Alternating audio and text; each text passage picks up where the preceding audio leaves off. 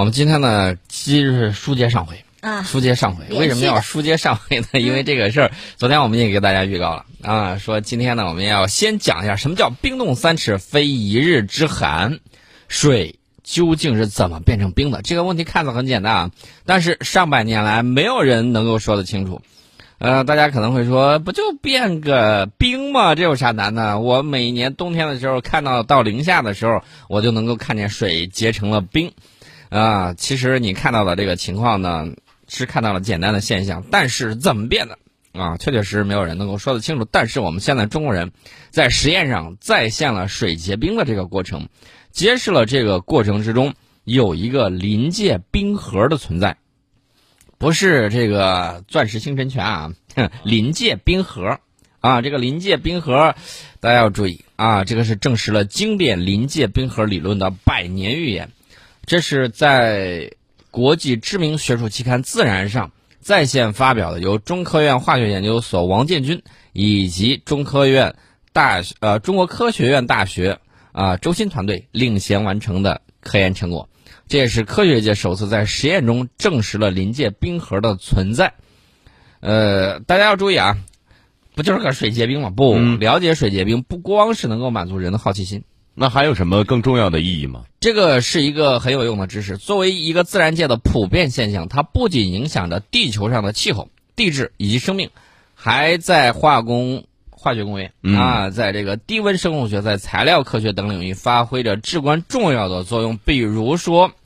我们看科幻作品里头有把人冻起来，啊，对吧？冷冻之后，比如说现在科技解决不了的一些疑难杂症，《三体》里面就有这样的这个描述。哎，现在其实很多世界上有一些地方已经有这样的一些存在了。啊，当然了，这是一个收钱的一个噱头。至于再过多少年，它最关键的其实不是在把人冻起来，而是怎么化冻啊？对，这个问题很关键。就是么化冻的水还是原来的水吗？哎，化冻了之后人还能够活下来，这个就很关键了。嗯，呃，比如说细胞和组织的低温冻存，以及以及维持疫苗在这个生产和输送过程之中的高活性，还有飞机等交通工具的防冰涂层，这些都是非常现实的。大家别觉得我们简简单单说个这个水变冰，你你觉得没啥大用处？我告诉大家，用处大了去了。根据热力学的原理，水分子在溶液中会不停的进行热运动。当温度低于冰点的时候，水分子就会趋向进行有序的排列。那么冰核的形成呢，就是水分子的无序热运动和水分子有序排列的竞争结果。当形成的冰核大小超过临界尺寸的时候，就就是这个形成临界冰核的时候，水才会开始结冰。啊，近百年前，科学家吉布斯呢。提出了临界冰核理论啊，并被写入教科书，但是临界冰核的真实面目从来没有人见过。那么这个王建军啊，这个研究员呢，他的研究团队说了，临界冰核是水和冰相变过程中瞬间存在的过渡态，纳秒级别的，尺寸非常小，纳米级别的，嗯，时间也短，然后尺寸也非常小，当然人看不见了，瞬间就过去了。嗖一下，对。那么我们现在中国科学家团队呢，实验结合理论计算，简洁清晰的得到了临界冰核的尺寸。呃，韩国工程院的院士有一个评论，嗯啊，他说该研究在冰成核领域是具有里程碑意义的工作之一。嗯，这个很关键。对，我在想，你看会不会出现像武侠小说里面写的那样，什么千年寒冰里面造出了一把什么寒冰剑，是吧？这个当然是 有这样的技术，是吧？想想想想想想。嗯。呃，那么我们刚才提到了自然，然后我们还是接着昨天的话题往下聊。昨天我们说了，我们今天要从这个自然里面，嗯啊，了解一下这个科学重大科学事件，然后从科学杂志里面呢，了解一下二零一九年的十大科学突破。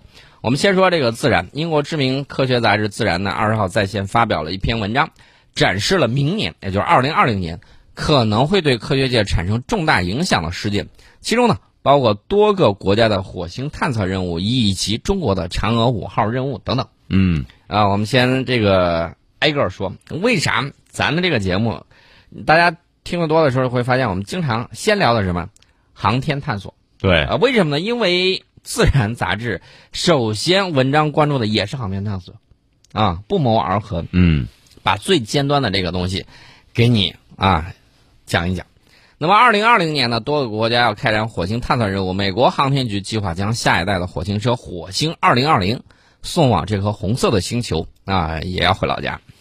那么，它呢到那儿之后要收集岩石样本，而且他有个打算啊。以往的时候就是我现场分析，这回我打算把样本送回地球啊。这个技术难度要求就比较高。我们在明年也要实施首次火星探测任务，如果技术问题得到解决。俄罗斯航天器也会把欧空局的啊，就是那个欧洲航天局，把它的火星车送往火星啊，这是相关的这个计划。那么除了探测火星之外，我们在二零二零年呢还要实施嫦娥五号任务，实现月面的无人采样返回啊。按照计划，日本的小行星探测器隼鸟二号将在二零二零年把采集到的小行星样本送回地球。装到那个金属桶里面，然后呢把它给打回来啊，落到这个海洋里面，然后把它再给收集起来。那么美国的奥西里斯 IEX 探测器也会在小行星贝努上实施采样作业。这是一系列航天探索。除此之外呢，还有一些重大的项目可能会产生新的重要数据。那么今年呢，大家注意到了，人类发布了首张黑洞的照片，对吧？嗯。那么这个里面有一个大工程，就是世界世界望远镜。这个世界世界望远镜呢，预计在明年会发布一系列新的成果啊。这次有可能是关于银河系中心的黑洞，也就是将来我们要探索啊，探索完太阳系，你再去探索银河系的时候，你不能一跟头扎到那个黑洞附近，嗯啊，直接把你吸走了，你就找不着啊。嗯。那么这个欧洲航天局的盖亚探测器呢，将会更新银河系的三维图谱啊。我们看这个原来我们心目中的这个形状是什么样子的？就是个跟那个扔的那个体育上的那个铁饼有点像，啊，中间凸起，两边边缘有点像那个飞盘，嗯，有点扁，有点扁，像那个铁饼。那么现在新的这个银河系三维图谱就跟那不太一样啊，因为它边缘是翘起来的，边缘由于引力啊，由于这个其他的这个方面，它是翘起来的，并不是这个平整的。嗯，所以说呢，这个明年更新的银河系三维图谱会让科学家更好的了解银河系。结构还有演化的这个过程啊，我们要知道我们这个看一下我们整个这个银河系还能存在多久啊？会发生哪些这个情况？那么欧洲核子研究中心呢，则会争取更多的资金，以推动新一代的大型对撞机项目啊。这个项目我个人认为，让欧洲就玩去。嗯，原因很简单啊，这个东西第一费钱，嗯。第二呢，对理论物理的这个突破，它太烧钱了，太烧钱了啊！这个突破不能马上应用，我们的科研经费是有限的，对对吧？这是而且有些这个知识的突破，它不是说花钱就能突破。它这个东西啊，有一波这个理论物理学家觉得我想弄这个。首先呢，大家要注意啊，科学家有自己的这种贡献，但是他也是每一个活生生的个体。他也有他的利益诉求，也有他的这个啊，不管是名誉也好，实际的资金也罢，都有这样的这种要求，这都是正常人的这种正常的这种选择。嗯，所以说呢，他一定会为自己的这个东西去鼓与吹，这是没有问题的，这是肯定的。所以说呢，我们要有这个定力啊，就是有一些有些是可以做的，有些是不能做的。你比如说，我们现实最需要的有一些现实的技术能够转化的。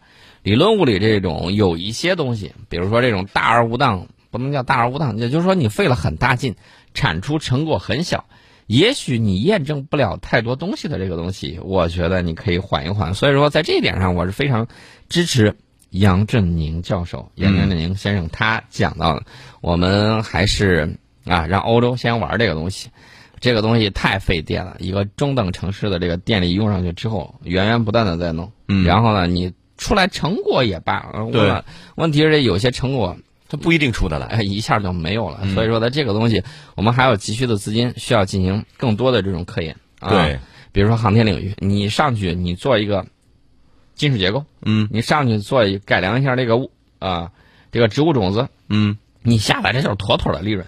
就变回来啊，对，可以支持我们的工农业生产。我们还是先发展为主啊，对，先发展为主。大家要注意，我们是发展中国家。对。然后呢，我们那个科研虽然在以很快的速度在追赶世界第一，但是这个资金，它毕竟它是有限的。对，我们还不够有足够的余额去支撑这些高高精尖的这个呃这个这个怎么讲呢？美国为什么不玩？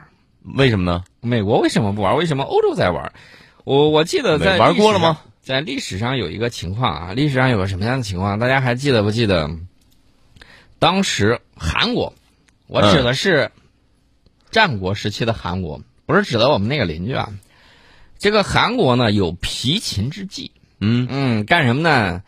呃，去修啊，派去了他的工程技术专家啊，说来我帮你修这个河渠吧，郑国渠，大家还有印象吗？郑国，郑国，派出了郑国去了之后，后来发现这是一起这个间谍事件。嗯啊，人家想搞的事情就是我让你耗费大量的人力物力，然后你去修这个修光修这条渠，光去修这个渠，嗯，修这个渠的时候，你不就没有精力组织起来人手，然后跟财力来打我了吗？对，战国时代你就没没没没地方打仗了。郑国怎么去解释的？郑国说：“我把这个东西修好之后，你算一算，啊，关中千里沃野，嗯啊，对吧？这个是有实打实的东西来的啊。那有一些来忽悠我们说搞这个电子对撞机的这种，我个人认为这个事情还是尊重科学大家的这种考虑，嗯啊，尊重这个考虑。不是不造，时候未到啊。时候未到，这另这是一方面，另外一方面呢，就是这个东西实在看不出来这个特别多的这个成果能马上应用的。对，就是你造出来了，它能干嘛用？它不像那个郑国渠，你造出来之后很快。它就能灌溉，能航运，对吧？对啊，它很多东西它就可以做到啊。嗯所以说，我说这个事情还是再缓一缓啊，听一听大家的这种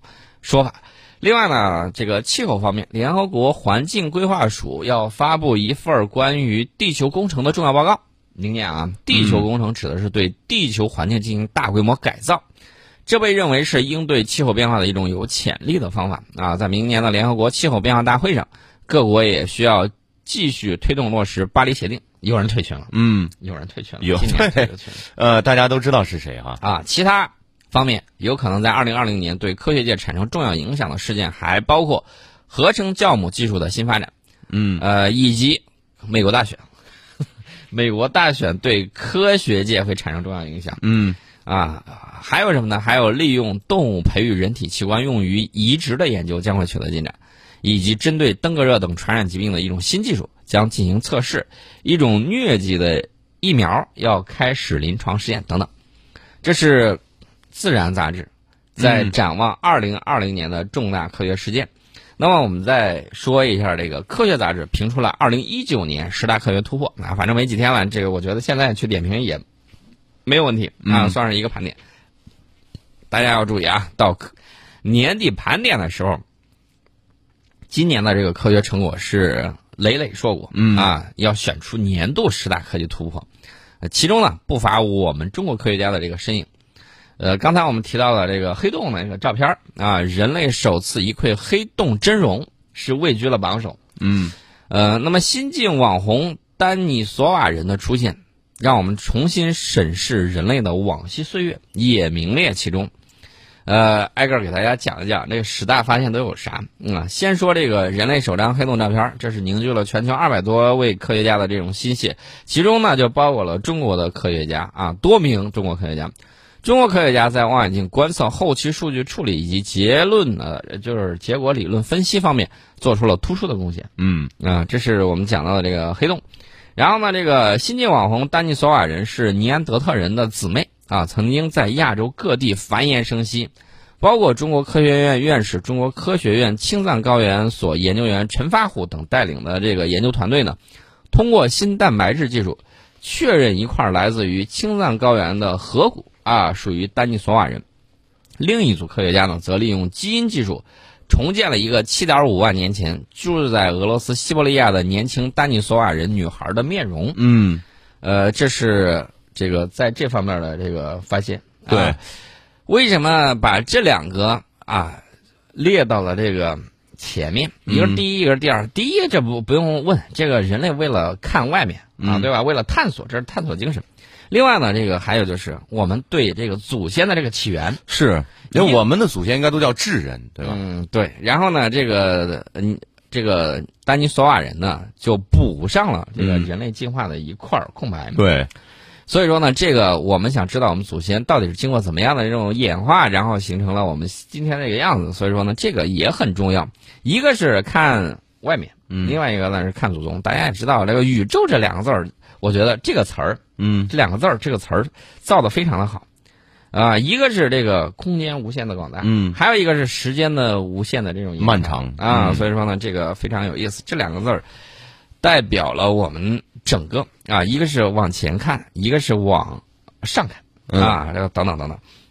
另外呢，还有一个是什么呢？还有一个是那个，我觉得这个这个其实科学杂志把这个选到二零一九年的这个重大科学事件里面，我个人不太看好这个。为什么呢？这个有争议。今年十月份的时候，谷歌研究员声称实现了名为“量子霸权”的里程碑。那么，谷歌表示他们的量子处理器能在二秒二百秒内完成世界上最强大的超级计算机需要一万年才能够完成的计算。但是，IBM 对此提出了质疑。啊？为什么呢？他认为你实现的不是真正的量子霸权。啊啊！所以说呢，我个人同意 IBM。我个人同意 IBM。所以这个事儿入选的时候，我觉得其实有争议的，我觉得不应该入选，啊，我个人这么看的。另外呢，今年元旦的时候啊，新视野号探测器飞掠小行星天空，这是人类探测器迄今拜访过的最遥远的天体。那么新视野号传回的数据，不仅向我们展现了一个从未见过的奇异世界，也有望向我们揭示更多与太阳系起源与演化的有关谜题。啊，这个也入选了。还有一个是什么呢？还有一个是日本的科学家啊，日本的研究小组呢，历时十二年，成功的从深海沉积物质中培育出来一种古菌 Mk- 杠 D 一。研究人员确认这种古菌呐，呃，古老的这个细菌啊，携带真核基因啊，朝揭示包括人类在内的终极祖先迈出了重要一步。也就是说，人类和所有的动植物共同的祖先，它主要是动物啊，呃，生物的这个共同祖先到底是谁？又往前走了一步。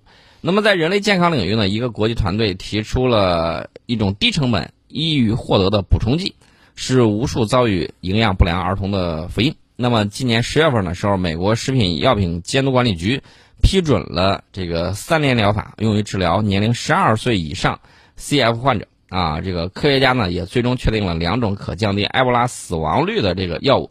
除此之外呢，这个新型的人工智能系统的机器人扑克扑克机器人啊，这个首次在超过两人的复杂对局之中击败了人类顶级玩家。还有是白垩纪古近纪大灭绝研究也进入了超级年啊，这些都是科学杂志给我们列出来今年的十大发现。对，今年确实很很有成就哈。十点三十分，我们进一段广告，马上回到节目当中。